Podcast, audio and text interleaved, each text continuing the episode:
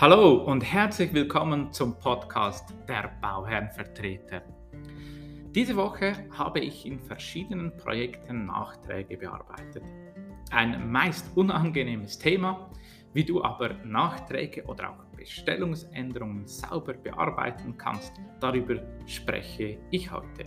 Schön, dass du dabei bist. Ja, es gibt verschiedene Formen von Änderungen, die in einem Bau- und Immobilienprojekt erfahren kannst. Je nach Phase, in dem dein Projekt ist und je nach Vertrag oder Vertragsform, welche du abgeschlossen hast, spricht man von Nachträgen oder Bestellungsänderungen. Heute spreche ich von Änderungen während der Realisierungsphase, sprich während der Bauzeit.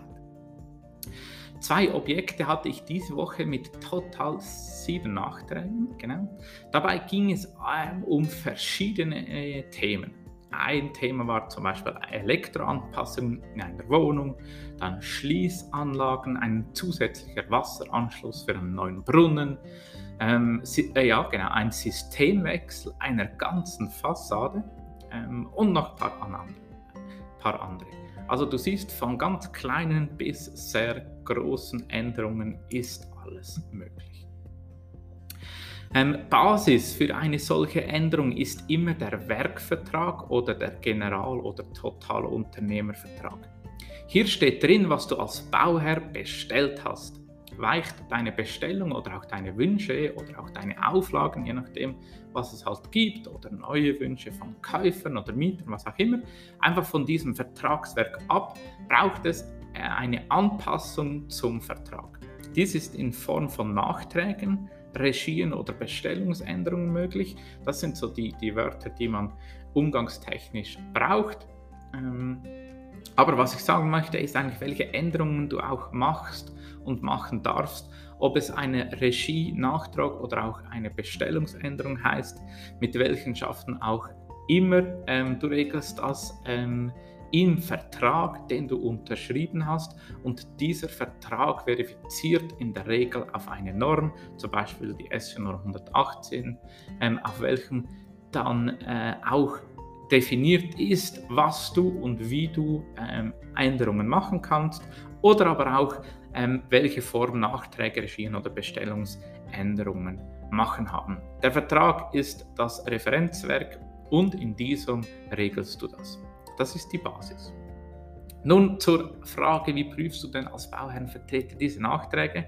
Ähm, den Tipp, den ich ähm, auch diese Woche mehrmals ähm, weitergegeben habe, zähle ich dir kurz auf. Ich, ähm, ich habe dies in einer Podcast-Folge schon mal erwähnt, ähm, aber ich möchte das nochmals erwähnen. Und zwar gilt, wenn du etwas nicht verstehst, dann stimmt was nicht. Komplizierte Offerten, Preise in Pauschalen, sprich Kosten, die in einer Position zusammengefasst sind, akzeptiere ich nicht. Ich möchte wissen, was das Material gekostet hat, die Arbeitsstunden etc.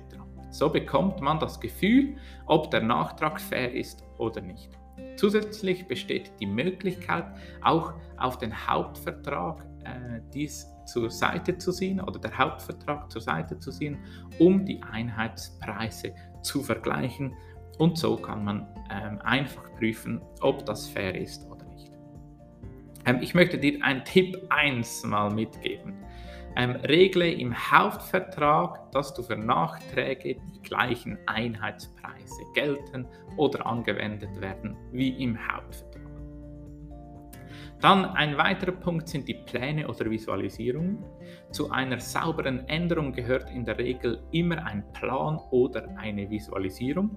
In Textform lassen sich nur schwer alle Details abbilden. Darum bestehe doch darauf, dass du einen Plan, Skizze oder eben auch eine Visualisierung zu jedem Nachtrag kommt und der beiliegt.